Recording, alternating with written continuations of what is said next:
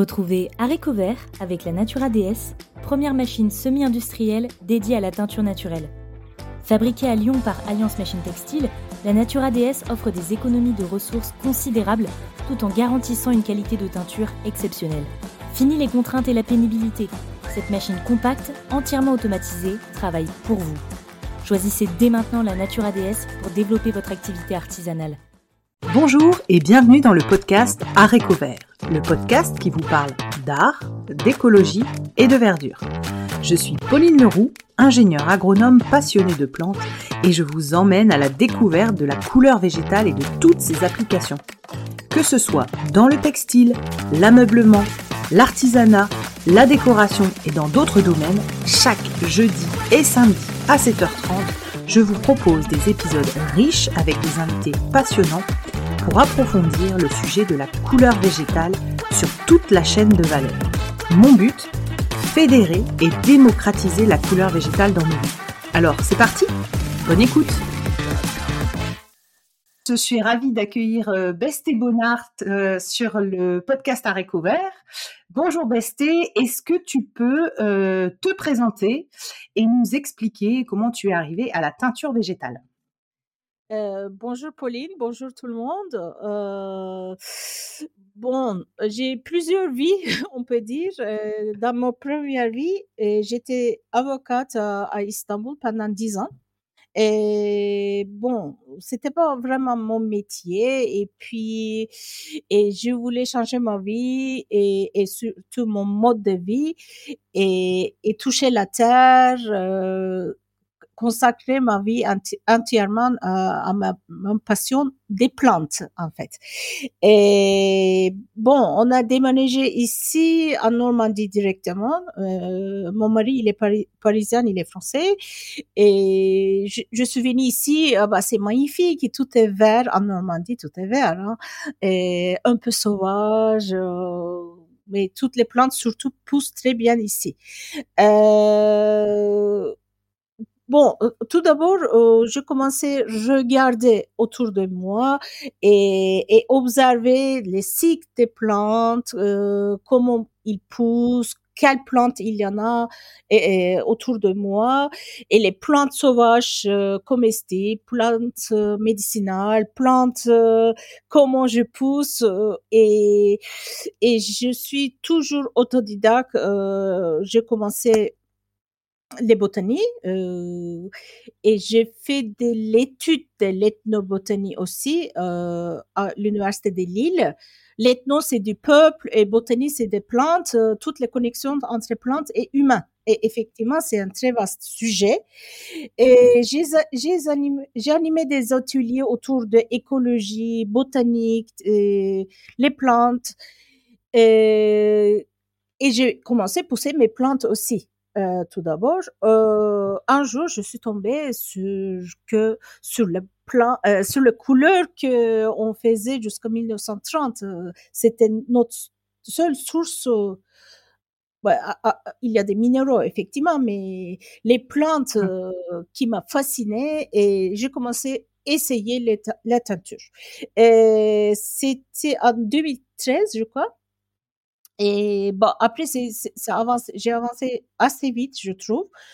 Euh, pour, mon connaissance en botanique et j'ai une discipline de, de faire des recherches moi-même. Et je commence à lire, euh, et peut-être on va venir. Et, ben, les, et j'ai découvert, euh, tout d'abord anglais, hein, j'ai, j'ai, fait toutes mes recherches en anglais et je suis tombée sur euh, les DVD de, de Michel Garcia et ça ça m'a vraiment beaucoup aidé et, et bah, et un jour, quelqu'un m'a conseillé les, les livres d'India Flint, qui est consacré au éco-print. Et à partir de ça, euh, bah, j'ai fait beaucoup, beaucoup de recherches dans mon petit coin. Après, j'ai commencé à donner des cours. Euh, j'ai rencontré les, finalement mon rêve de Michel Garcia. Garcia J'étais bien, bien avancée dans mon, mon parcours. Et c'était vraiment, ah, c'était incroyable. Hein, hein, j'adore. Et j'ai voyagé, bah, j'ai donné beaucoup, beaucoup de cours parce que j'ai j'ai créé mes, mes propres euh, mes propres euh, techniques notamment sur l'éco-print et, j'ai voyagé, j'ai fait des plein d'ateliers en Turquie notamment, euh, en Italie, en, en, en Vienne et, à Paris aussi pendant bon, jusqu'à là maintenant quoi. Euh, et je donne occasionnellement des cours à l'université des beaux-arts de Istanbul et j'ai vraiment euh, renouvelé les techniques de, de, de la teinture naturelle en Turquie et, et c'est très intensivement, je donnais des, des, cours, des formations entre 2018 et 2019 jusqu'à le fameux Covid. Quoi. voilà. Ok. Oui, oui, on peut dire comme ça. Et du coup, euh, donc tu as été formé également par Michel Garcia dans ta formation sur la teinture pure? Bah, en fait, ça, pas directement. Avec ces DVD, euh, bah, D'accord. il y a des DVD en anglais, et puis j'ai, c'était mon, euh, bah, j'ai des livres hein, en anglais, en français, et puis toutes les anciennes euh, recettes, et en turc aussi. La Turquie était, les, les périodes ottomanes au XVIe siècle, on était très important dans le monde de teinture, euh, voilà. Mais c'est comme, comme aujourd'hui, c'était passé, hein, on n'a pas vraiment connexion avec le passé. Et indirectement, euh, oui, je me euh, je considère euh, Michel Gasset c'est mon maître parce que et c'est pas avec un petit euh, petit stage on peut on peut tout euh, savoir effectivement mais bon, même sans rencontrer, il m'a guidé et, il, m'a- il, il m'a formé, je peux dire, oui, effectivement. Et puis quand j'ai rencontré avec lui, euh, les Michel, il est surprenant, il, il, il, il sort quelque chose encore plus. euh, vous voyez, ça, ça infini. C'est pour ça, ça m'inspire euh, beaucoup aussi, Michel. Ouais. Alors, est-ce que Besté, tu peux nous présenter, donc je pense que ton entreprise s'appelle euh, également Besté, si je Oui. pas, si je dis pas de bêtises. Oui, oui, oui. Est-ce que tu peux nous parler un petit peu de euh, quand est-ce que ça a été créé, euh, où ça se passe, euh, ce que tu y proposes, tes activités, etc., pour que les auditeurs comprennent l'ensemble, l'étendue de tes activités? Oui, comme je vous ai dit, je, fais de la te- teinture depuis 2013. Et je commençais à donner des, cours en 2015. Euh, j'ai aussi créé mon, mon euh, organisme de formation il y a six ans. Euh, depuis trois ans, je suis et à Éoville et, et dans ma micro-ferme de mille couleurs euh, où je pousse mes plantes. Voilà, j'ai fait des expos aussi. En 2017, j'ai fait un expo, euh, c'était Home en anglais. J'ai exposé à Paris, Istanbul et à Vienne aussi. Et actuellement, j'ai une autre expo, euh, ça consacre à EcoPrint papier, et sur papier, et c'est les fragments imaginaires du jardin nuage.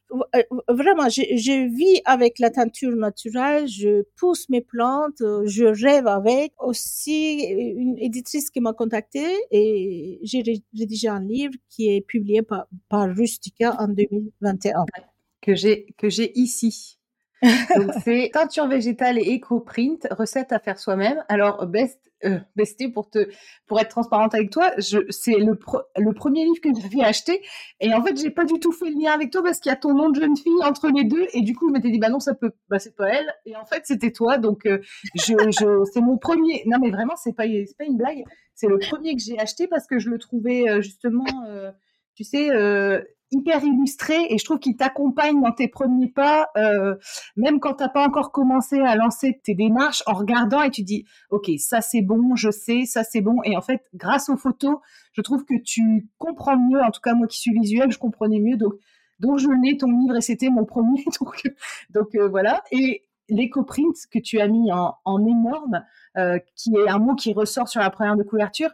On, on y reviendra après parce que je sais qu'il y a beaucoup de questions sur cette pratique. J'ai moi un sujet qui m'intéresse énormément que tu as cité, c'est la ferme des mille couleurs. Est-ce que tu peux nous raconter quelle variété de plantes tu as choisi, celle que tu affectionnes, qui pousse très bien en Bretagne, nous raconter un petit peu la vie de quelqu'un qui cultive des plantes.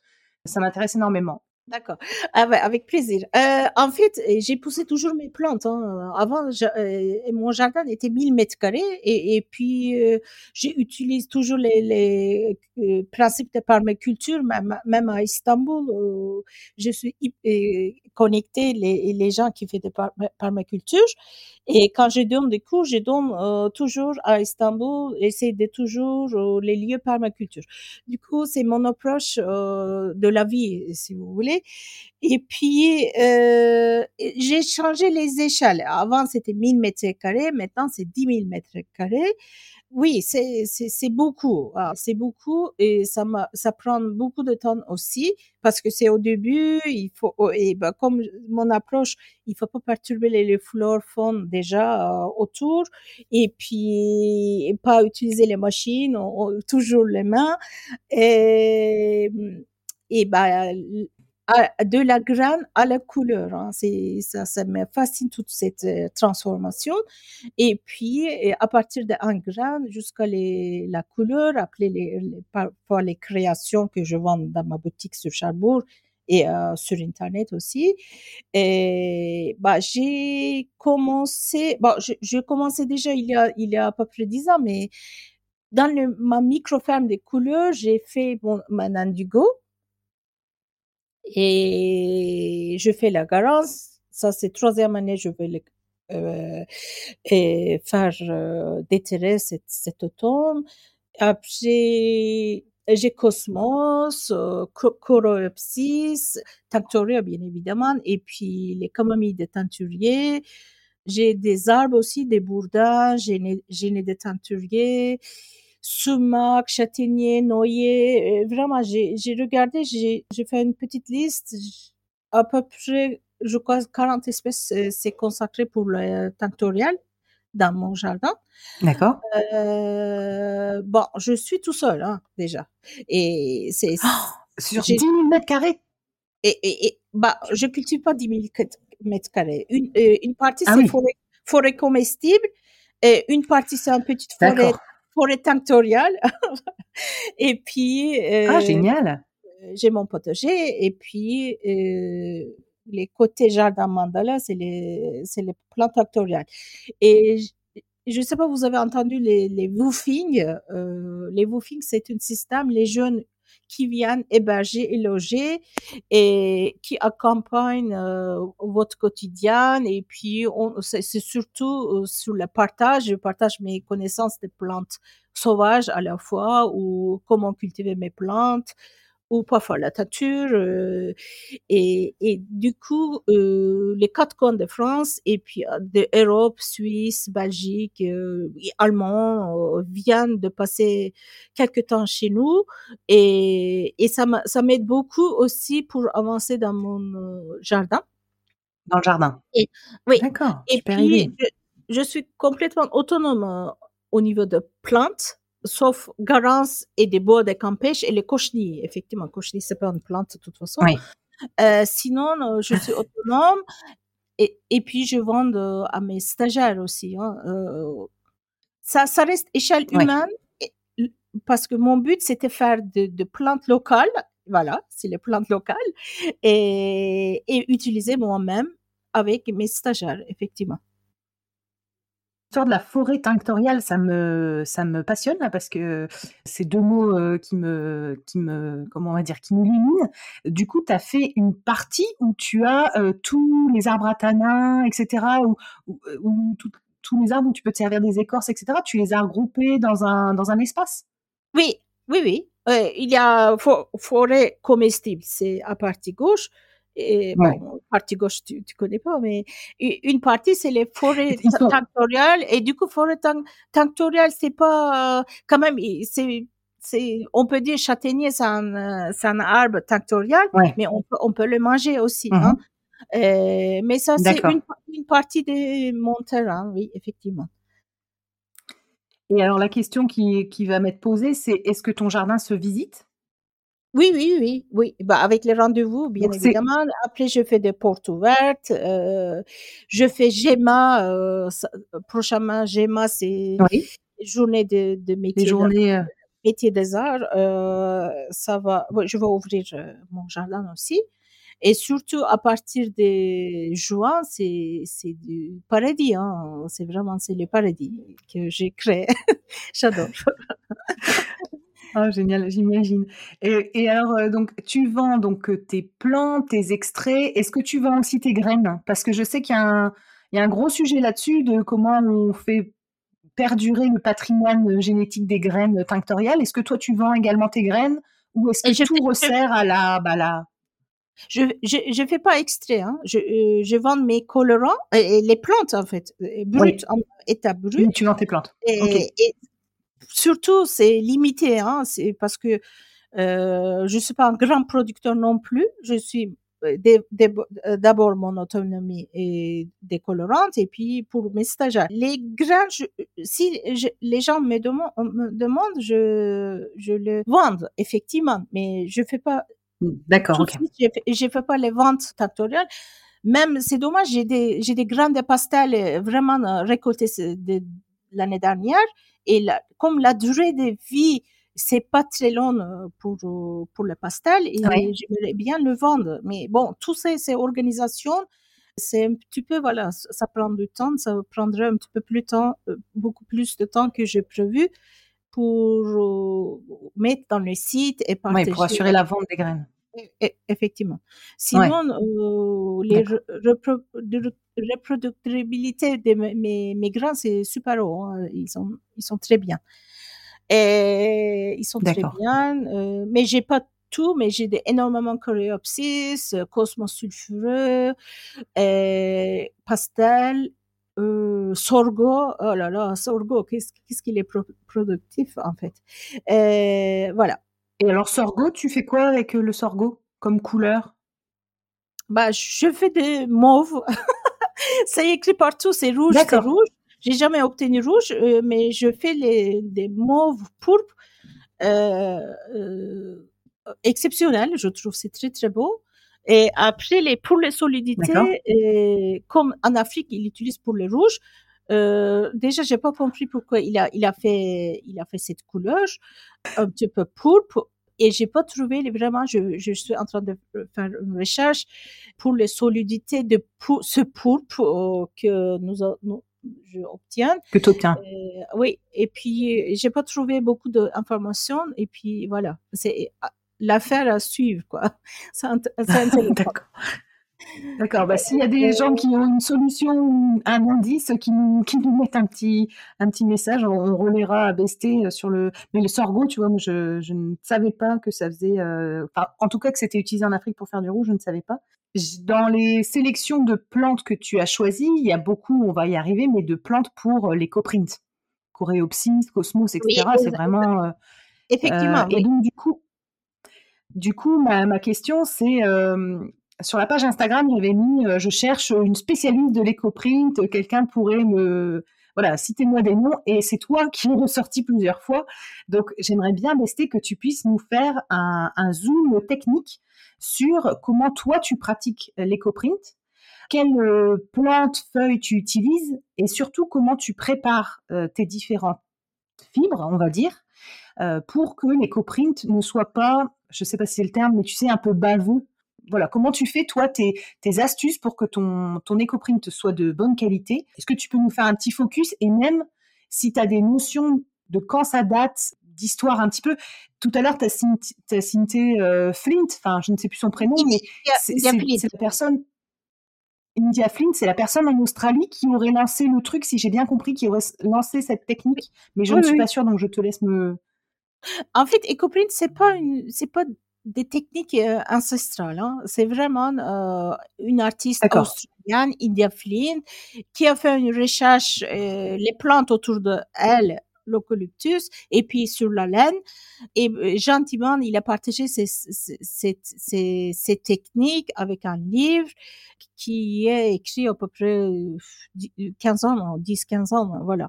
EcoPrint, ça existe depuis 10, 15 ans. On peut dire 15 ans, et je suis dedans depuis 10 ans. Bah, on dit EcoPrint pour tout, mais les EcoPrint euh, de India Flint, c'était vraiment utiliser eucalyptus sur la laine et elle n'utilise pas les mordants achetés, elle, produit sa propre mordant comme euh, fameux jus de clou, etc. Et, et ça c'est très aujourd'hui c'est même euh, presque oublié mais c'est commencé comme ça d'accord? Et à partir de ça moi j'ai développé à peu près 12 différentes techniques 12 même euh, ça peut être 14 parce que chaque plante c'est unique et chaque plante sa propre langage dans la teinture. Et comme on connaissait bien les plantes on peut utiliser les mordants est nécessaire et on joue toujours autour de changer les mordants. Les mordants plus utilisés aujourd'hui, c'est l'ala et, et, du sulfate de fer ou de, de, de, oxyde de fer qui est la rouille, etc. Après, les matières, ça joue beaucoup parce que c'est pas la même technique on fait avec la laine qu'avec la soie ou avec le, le cellulosique, d'accord? Et la laine, euh, il a absolument besoin de l'eau et pour pour imprimer, d'accord? Et les autres, ils sont à peu près polyvalentes. Je suis une des pionnières, effectivement, en France, euh, même, euh, même dans l'Europe aussi.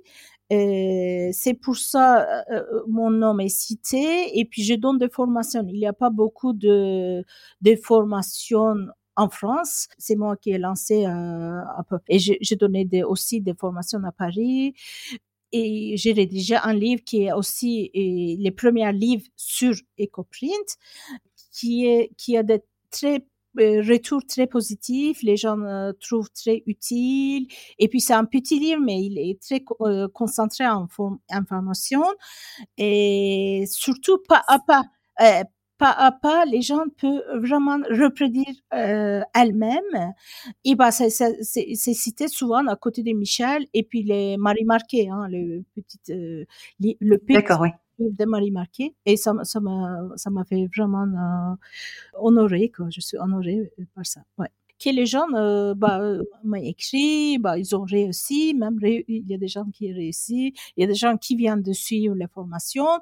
Bah, on, on fait la, la sur tout type de matière textile, papier, cuir, et céramique et même le bois. Hein. On arrive à imprimer sur le bois ou sur les pierres. Voilà, tout est possible. Bon, comme, comme je vous ai dit, il y a à peu près 10, 12 techniques. Euh, c'est pour ça, pour donner une filière. Euh, Est-ce que par exemple, tu peux en donner un, on va dire, euh, j'en sais rien, par exemple, sur une fibre cellulosique, on va prendre le nain avec des plantes de notre, de notre environnement, on va dire les, bah, est-ce que le nain, déjà, ça pourrait être un exemple qu'on peut prendre? Est-ce que tu peux donner euh, un petit peu ta préparation euh, pour que les gens, tu sais, ils cherchent aussi beaucoup sur ce podcast bah, des petites pistes pour se lancer, essayer? Après, ils vont approfondir, ils vont voir. Je mettrai en, en lien de l'épisode ton ta formation euh, ainsi que ton livre. Comme ça, ils pourront creuser, te contacter pour approfondir. Mais est-ce qu'on peut donner un exemple qui te semble le plus abordable pour que quelqu'un essaie euh, de voir si ça match avec lui et l'éco-print euh, pour se, pour se lancer. Bon, pour le, se lancer, les plus faciles, c'est la laine. Hein. Euh, D'accord, la laine. De la laine. Ils peuvent acheter un petit peu chez les fleuristes une, une sorte eucalyptus. Les fleur, l'eucalyptus de fleuriste qui va donner des oranges. Ils ont besoin rien de tout juste mouiller, mouiller un petit peu la laine et puis poser dessus toutes les eucalyptus, enrouler et cuire euh, à peu près une heure dans, dans l'eau. Hein. Ça, c'est important. Dans l'eau, pas la vapeur, dans, l'eau. Non, non, dans l'eau et commencer à chauffer tout doucement, garder, palier, on dit euh, dans le monde de teinturier, palier une heure euh, autour de 90 degrés, puis laisser refroidir tout doucement et après vous pouvez ouvrir. Euh, il y a une affinité entre la laine et la tanane et tanane et le, surtout eucalyptus. Il est légèrement acidique. En fait, c'est très proche de le monoban de, de Michel Garcia et ça donne des résultats euh, surprenants. Et c'est solide. Hein? Euh, J'ai des pièces euh, qui n'étaient pas touchées depuis 4-5 ans Et j'ai des photos, euh, j'ai des photos, euh, j'ai vu chez quelqu'un, elle n'a pas touché, et les, le tannin, il est mûri avec le temps et oxydé, bien évidemment, avec le temps, et ça devenait encore plus visible, et c'est vraiment, c'est très beau. Hein, c'est très beau, c'est rien de tout. Hein, on n'utilise que les matières et des plantes. Et moi, quand je fais la euh, tu me... je vraiment utilise les plantes qui est autour de moi. Hein. Euh, je cherche pas. Euh, bah, effectivement, les écoprints, c'est un très vaste sujet. Hein. Quand on a dit écoprint, tout passe dedans. Hein. C'est pour ça, c'est il faut peut-être euh, euh, bien définir qu'est-ce que c'est écoprint. Par exemple, on fait le martelage, on, tape les, les plantes sur les tissus et, et ben, pour le lin, euh, c'est plus facile. Vous tapez une plante qui contient des tannins sur le lin et vous passez au sulfate de fer. Et ça, c'est écoprint aussi. Tout le monde dit écoprint aussi. Et effectivement, euh, si vous, vous, avez envie de faire ça plus, surtout vous pour solidité, la teinture, les solidités. S'il n'y a pas la solidité, pour moi, il n'y a pas la teinture. Hein. Je ne parle pas de teinture de le curcuma, ça, me, ça, oh, ça me, me rend folle, tout ça, parce que ça va pas finir. On fait parfois les, les, étudiants des arts, euh, les beaux-arts qui viennent, ont fait des, des, des, trucs éphémères comme ça. Elles créent une motif, elles, elles, teintent tout d'abord un morceau, elles, et après elles créent un motif. On laisse une demi-heure, euh, une heure euh, au soleil, et ben là, ça, ça, ça, ça part curcuma. En écoprint aussi, il y a des choses qui vont partir. Par exemple, aujourd'hui, on voit très beaucoup sur américains elle, partage des choses, il aime, elle aime bien, elle fait donner toutes les, toutes les paramètres de, de Instagram pour être visible mais ça tient pas les, couleurs ça va pas tenir. Et du coup pour moi c'est pas la teinture ou c'est pas écoprint non plus. Mais bon tout passe dans le écoprint mais on reste dans le base. On a besoin les mordants pour les cellulosiques les mordants pour renforcer les colorants et on a besoin parfois les sulfates de fer et ça dépend des plantes, ça dépend des matières. Effectivement, si on, a, on considère la solidité, c'est important. Si on considère pas, tout passe dans le, le, le, le, hmm. nombre d'écoprites, effectivement. Donc la technique, c'est tata, je sais plus, tata kizomé ou je sais plus nom. Tata. Voilà, c'est, ça, tu, tu considères ça? Comme de l'écoprint? Ça, ça, dans le titre, ouais, écoprint, c'est le titre. Après, il y a plein de petites branches. Oui, apazome ou tatakizoma, c'est une des techniques d'écoprint, on peut dire. Oui, effectivement. D'accord. Et qu'est-ce que tu as d'autre comme technique? Donc, on, parce que tu vois, ça c'est nouveau pour moi. Donc, EcoPrint, c'est, on va dire, le, la technique. Et dans cette technique, il y a d'autres façons de faire. Donc, le, le tatakizomé, tu en as d'autres? Oui, on peut faire.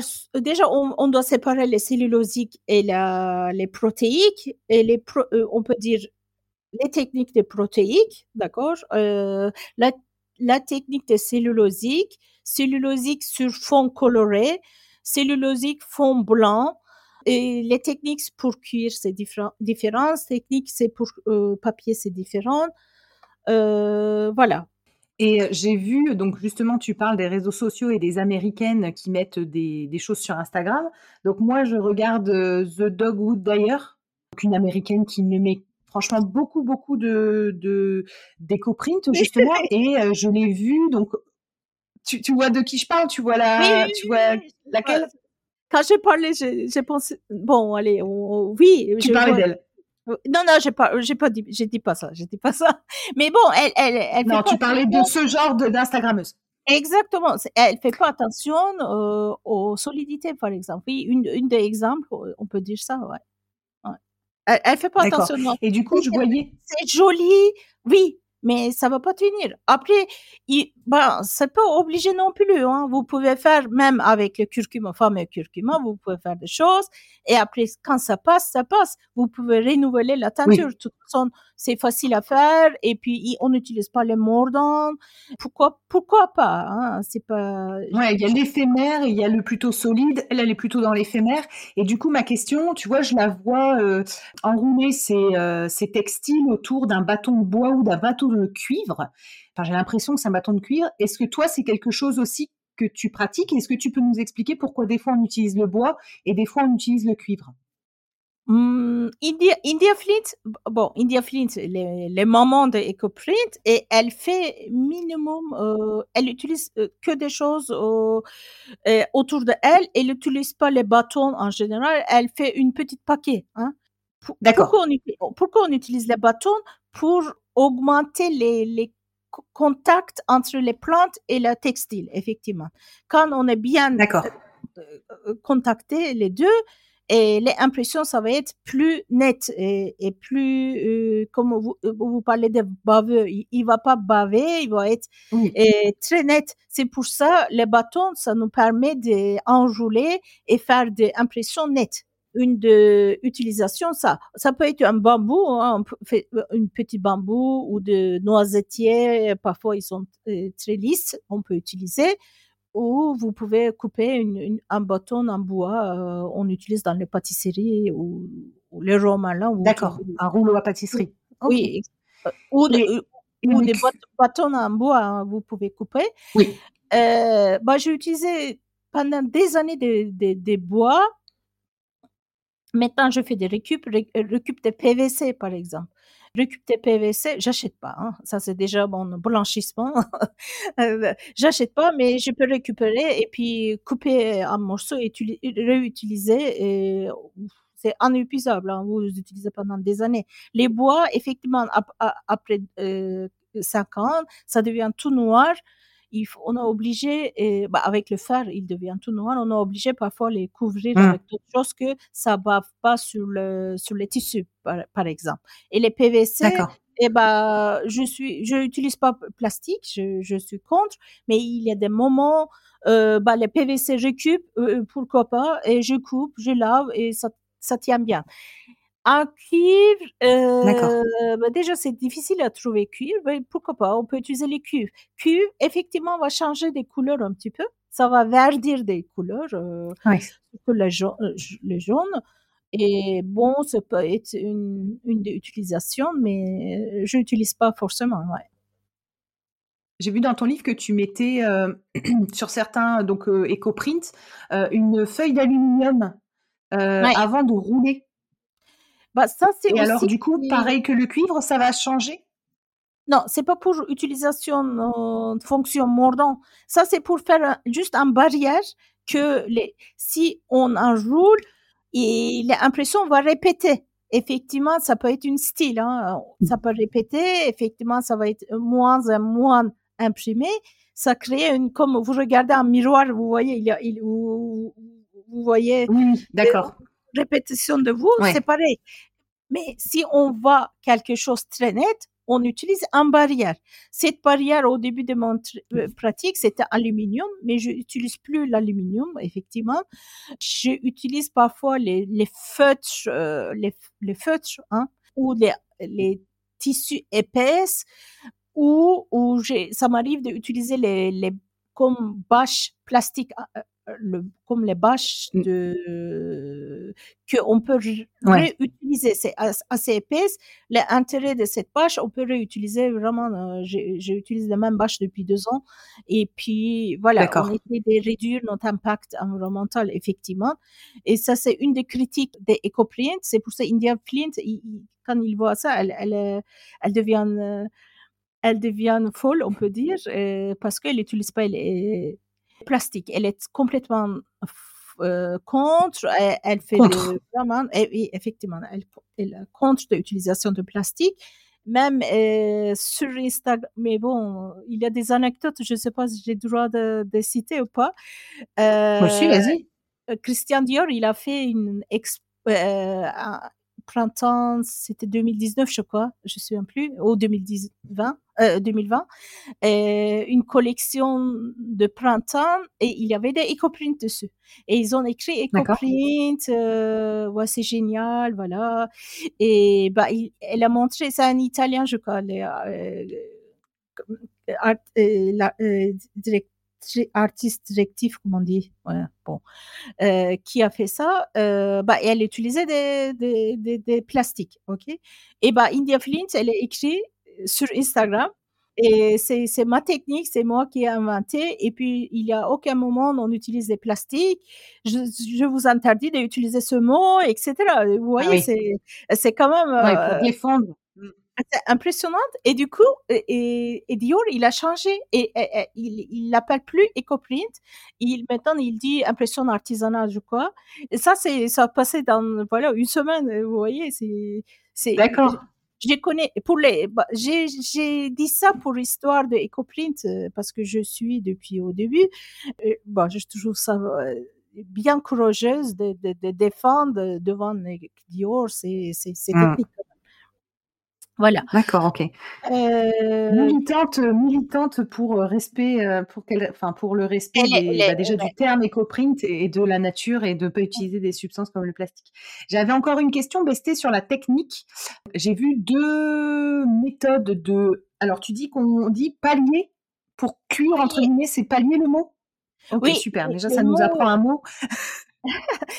palier, c'est-à-dire euh, garder dans les mêmes températures une certaine temps, en général une heure. D'accord, ok. Dans les teintures aussi, on palie, par exemple, euh, autour de 90 degrés pendant une heure euh, en général. D'accord, ok. Et alors, du coup, je, sur l'éco-print, moi, ce que j'ai constaté, c'est deux types de cuisson, excuse-moi si j'ai pas les bons mots, à la vapeur, bain de vapeur et dans l'eau. Et de ce que j'entends de ton témoignage, ce serait que les laines, c'est plutôt dans l'eau, et pour les autres tissus, ce serait plutôt à la vapeur, ou est-ce que j'ai pas compris? Ah bah, soit, comme toujours, elle est euh, elle est polyvalente. Hein. comme dans l'utilisation de elle passe toutes les, presque toutes les mordanes aussi. Et on peut faire euh, dans l'eau ou à la vapeur. Et le coton et le lin, c'est complètement à la vapeur. Hein. si vous, voyez le, netteté d'impression, de, c'est obligé de passer à la, à la vapeur, oui, effectivement. Mais par contre, non, la laine, elle va pas imprimer. Elle a besoin d'eau pour ouvrir ses, ses écailles. Euh, S'il a pas l'eau, elle va pas ouvrir. Et vous allez avoir, c'est très drôle. Euh, parfois, on, on a autour des de, de, de, feuilles qui impriment, mais au milieu, ça reste blanche. C'est vraiment étonnant cette euh, utilisation. Euh, cette réaction. De, de, de, réaction et de différentes techniques, effectivement. Comme j'ai passé toutes les étapes euh, moi-même et toutes les difficultés, parfois j'essaie de surmonter moi-même, etc. Et c'est pour ça, j'ai, quand j'ai rédigé mon livre, j'ai rédigé vraiment euh, que A des Z, vous pouvez obtenir quelque chose. Parce que j'ai mmh. toutes ces étapes, c'est moi qui est, qui était en difficulté. Et avec India Philint, le, livre de India Philint, c'est pour avancer, c'est pas pour débuter. Quand vous débutez avec les livres India Flint, vous n'allez pas arriver qu'est-ce que je fais aujourd'hui, c'est impossible. Mais comme j'ai passé toutes ces étapes, c'est pour ça, comme mon expérience est riche, et je peux partager avec avec mes stagiaires euh, ou dans mon livre.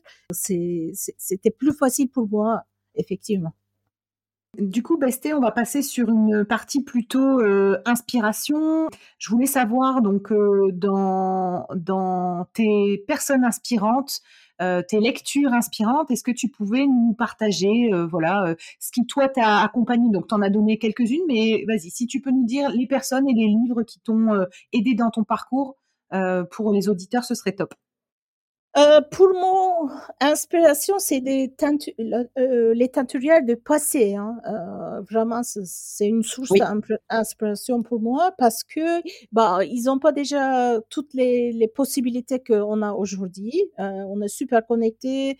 Dès qu'on cherche quelque chose, on est connecté entre teinturiers aussi, hein, pour demander des questions. Notre atelier, il a l'eau chaude et, ah et, et, toutes, toutes les facilités de vie quotidienne qu'ils n'ont pas eu. Mais encore, hein, aujourd'hui, quand je regarde euh, des, documentaires en Afrique, etc., nous, on, a une notre table, on met, on met des molletons, voilà, on ouvre bien euh, pour faire des petites impressions en sérigraphie, par exemple, que euh, il, fait sur la terre avec ses mains et il crée des merveilles. Du coup, c'est mon source d'inspiration, ce, ce, ce, vrai les vrais artisans, on peut dire, euh, de passé et de aujourd'hui, on peut, on peut citer. effectivement, euh, Michel Garcia, hein, c'est, c'est même avant euh, le, rencontrer, c'était toujours mon point d'inspiration. Euh, voilà, il est, il est toujours d'ailleurs. dès que j'ai, j'ai besoin d'informations, je, je tourne vers lui. Et c'est inépuisable aussi. Hein. Et même euh, vous, croyez que vous savez quelque chose et son approche peut vous vous débousculer et puis apporter encore une, une autre richesse que j'adore. Ça, j'ai pas eu avec quelqu'un d'autre. Euh, et Dominique Cardone, effectivement, euh, il y a une Dominique Cardone dans le monde. Euh, c'est passionnant, mmh. ses parcours, ses créations de sa, sa métier et sa richesse de, de connaissances euh, dans tous les pays. C'est, je trouve c'est très impressionnant aussi. Vous voyez, en fait, j'ai fait tout ça parce que je vis en harmonie avec ma terre. J'ai réduit mon impact euh, pour, pour la nature, pour autour de moi. Il y a une cohérence euh, tout ce que je fais. Et je par exemple, dans mon atelier, j'ai créé encore une autre mot, c'est teinture circulaire, comme économie circulaire. Teinture circulaire, c'est-à-dire j'ai pousse mes plantes. J'utilise l'eau de pluie, que c'est magnifique, légèrement acide, c'est idéal pour la teinture. Surtout ici, hein, parce que je, je vis pas dans, je vis à la campagne. Du coup, c'est mmh. pas vraiment pollué. Il n'y a pas de, euh, en sortant d'atelier, il n'y a pas vraiment de déchets qui sortent. Tout se transforme. Hein. Ça, ça me fascine, ça. Tout se transforme en d'autres choses. Et dans, le, dans, dans mon atelier, je transforme tout. Ou en pigment, ou je, je nourris mon cuve indigo, que zéro déchet qui sort. Euh, vous, voyez, c'est, c'est, pas des prix, pour la matière, ah, bah, les matières, euh, quelle matière on, on reste euh, local, euh, voilà, économie locale. J'ai teigné la laine pour une producteur, producteur de, de la laine dans la région pendant trois ans et j'ai mmh trop fière de ça. À la fin, c'était une production artisanale et, c'était trop cher la teinture naturelle pour elle. Et du coup, elle est passée au synthétique au bout de deux, trois ans. Ah. Et, oui, oui, on a toujours euh, encore de cette côté et les réalités et puis nos, nos rêves. N'oubliez pas qu'une artiste, les, pièces uniques d'une artiste, c'est les rêves d'une artiste. Hein. Et unicité, ses valeurs, effectivement, ça peut pas produire en masse, par exemple. C'est la teinture, ça, aujourd'hui c'est artisanal, à mon avis, ça doit rester un moment artisanal parce que les, productions en masse qui créent des problèmes, de toute façon. Il faut rester dans l'échelle humaine. Bah, J'étais contactée par une euh, grande, euh, je sais pas, haute couture au prêt-à-porter, prêt-à-porter haute gamme, c'est Chloé, mm-hmm. et pour faire mm-hmm. des prints pour 500 mètres. Bon, et c'était, c'était génial, hein, c'est vraiment très valorisant. Euh, j'adorais en plus. Euh, mais par contre, les seuls soucis, c'était les dans 15 jours. Je dois faire tout ça dans 15 jours. Même les de production de 500 mètres, de, de, de de 2 mètres, d'accord? Et ça, c'est impossible. Vous pouvez pas faire ça. Il faut, pour eux, pour eux, c'était euh, le temps, hein, ça comptait. Et pour mmh. moi, c'est pas possible. Qu'est-ce que je fais? C'est chronophage. Et puis, on fait avec nos mains et c'est trop laborieux et c'était pas possible. Et du coup, c'est, ça restait, c'était un rêve, euh, ça restait pour l'instant à côté. Et les industries, euh, si on dit industrie pour eux, euh, ça doit aussi adapter des, des, artisans, sinon euh, c'est pas possible. On peut, on peut pas le faire. Et les mêmes difficultés. Ouais, tu as les mêmes difficultés que des teinturiers uniquement sur la couleur qui ne pratiquent pas l'éco-print, qui ont des demandes des fois qui sont complètement décorrélées de la réalité d'un teinturier artisanal en fait. Et donc je vois que sur l'éco-print c'est la même chose. On te demande des quantités 500 mètres d'éco-print. Et déjà, est-ce que tu arriverais déjà à avoir toute la ressource, toutes les feuilles, toutes les, tous les composants que tu voudrais mettre sur tes tissus pour 500 mètres carrés? Ça fait quand même une, une sacrée grosse récolte aussi, quoi. Tu vois, donc je me je me dis, bon, il y a vraiment une, Effectivement, oui, les matières, sont, les matières euh, des plantes, des vivantes, bah, j'en ai assez. Hein. J'ai, un très grand atelier, j'ai un très important stock. C'était pas, c'était pas ça les problèmes. C'est les problèmes, c'était vraiment le temps à faire parce que deux, deux mètres de pain, vous allez faire un par un. Et comme euh, je dois faire sept, par, euh, sept euh, morceaux par jour pour arriver à 500 mètres et sans ah. dormir, presque sans dormir, c'était pas possible. Même avec les jeunes, ça, c'est, c'est pas possible, quoi. C'était, bon, ça restait dans, dans l'eau, quoi. Les matières aussi, hein, les matières, bon, on essaie de faire local, etc. Mais en France, il n'y a pas de production de la soie, par exemple ni coton, et c'est pas un producteur de coton ni, ni, producteur de la soie. Et la, le lin, la, la laine, il y en a un petit peu artisanalement, ça, ça coûte ça coûte cher que je retravailler et vendre encore, revendre, c'est pas possible. Et, et le lin, le lin de Normandie, super, ça passe très bien, euh, ça pousse très bien, mais tout le lin, il n'y a pas de filature. Hein. Euh, du coup, ça part en Chine et mélange tout le lin du monde euh, là-bas, il revient. C'est pour ça qu'on peut pas utiliser les made in Normandie pour l'instant. Après, il y a une filature en train de se faire euh, avec les Italiens, mais c'est pas encore, c'est pas encore commencé, commencé le marché. Au moins, la soie et le coton, j'achète en Turquie parce que en Turquie, c'est les, euh, les producteurs bio en coton. J'aime pas beaucoup utiliser coton, mais si j'en ai besoin.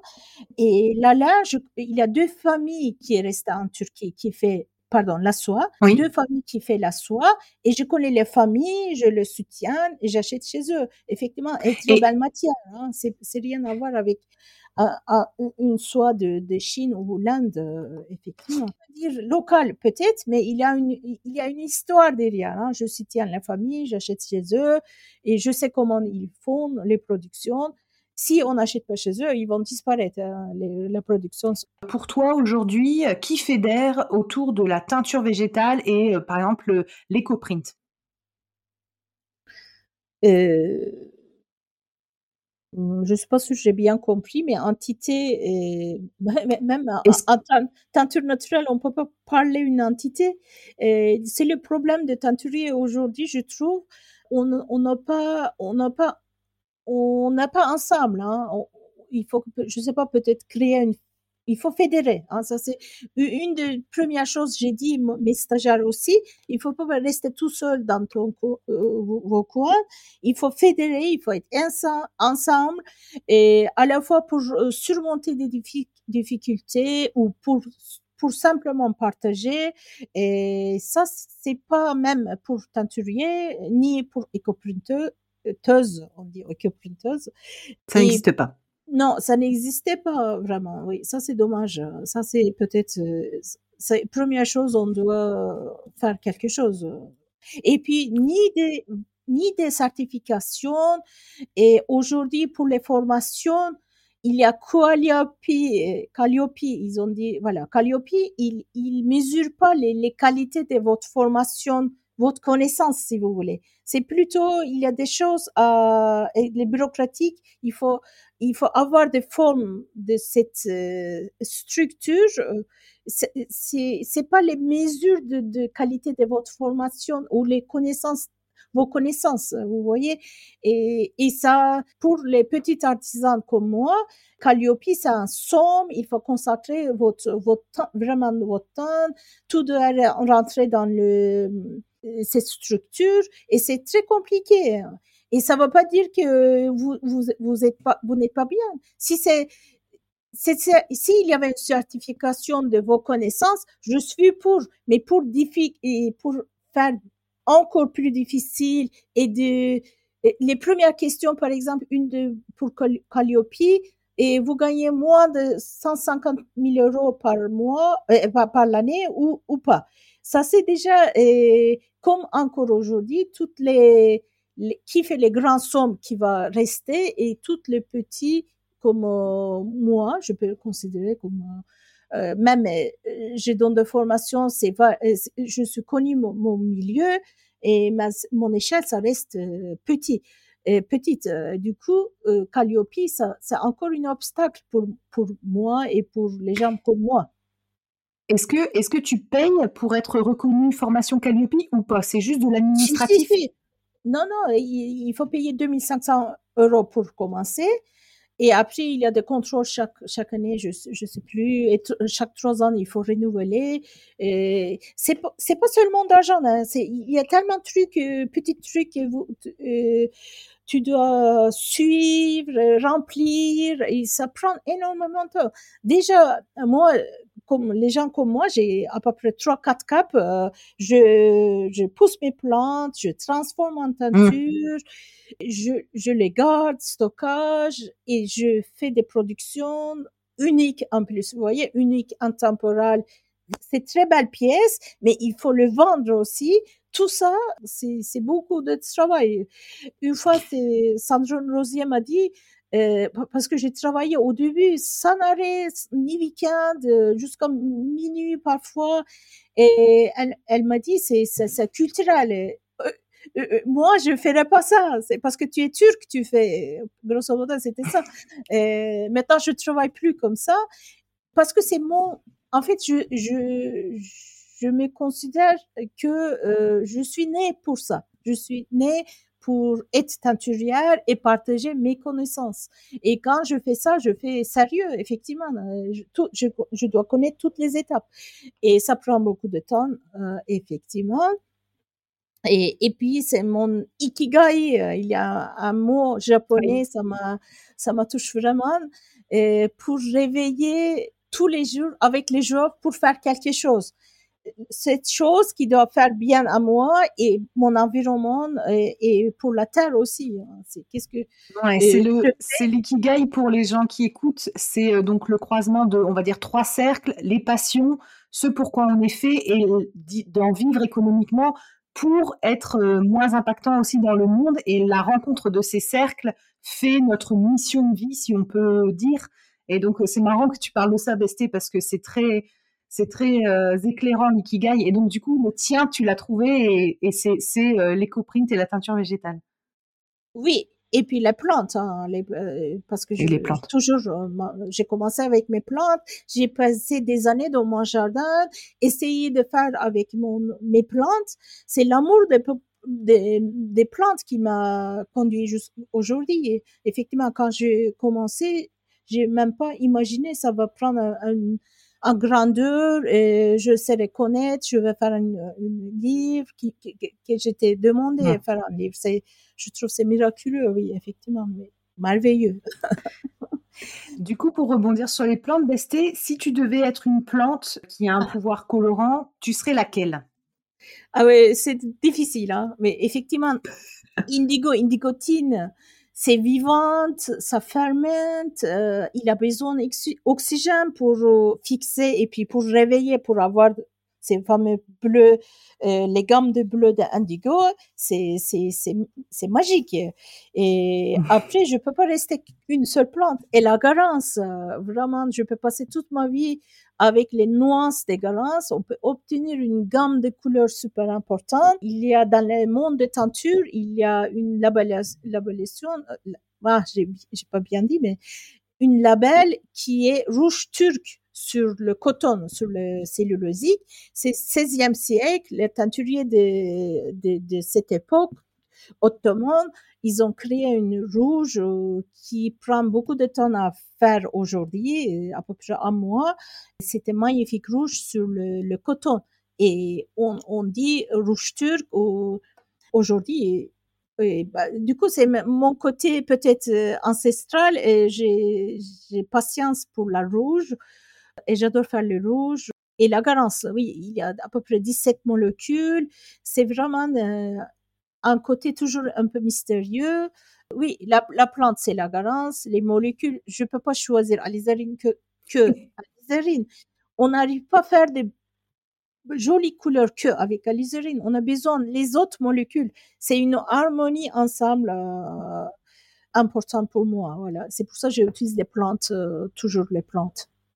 Est-ce que Besté, tu peux me, me dire à qui tu souhaiterais euh, passer le micro pour euh, la suite du podcast? C'est l'idée, c'est qu'à chaque fois, les invités euh, donnent d'autres noms et j'essaye de les contacter bah, pour recueillir leurs témoignages. Est-ce que tu pourrais me citer des gens que tu trouves précieux et dont le témoignage pourrait être un apport sur le podcast?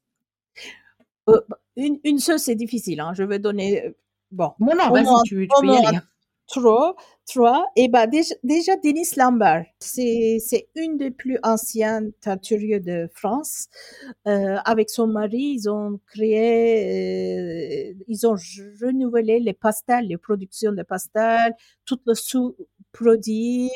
Et puis il a eu toutes les phases de la vie, si vous voulez, bas, haut, et c'est, elle est passionnée. Et, aujourd'hui, je crois, elle fait des, aussi semi-industriel de production.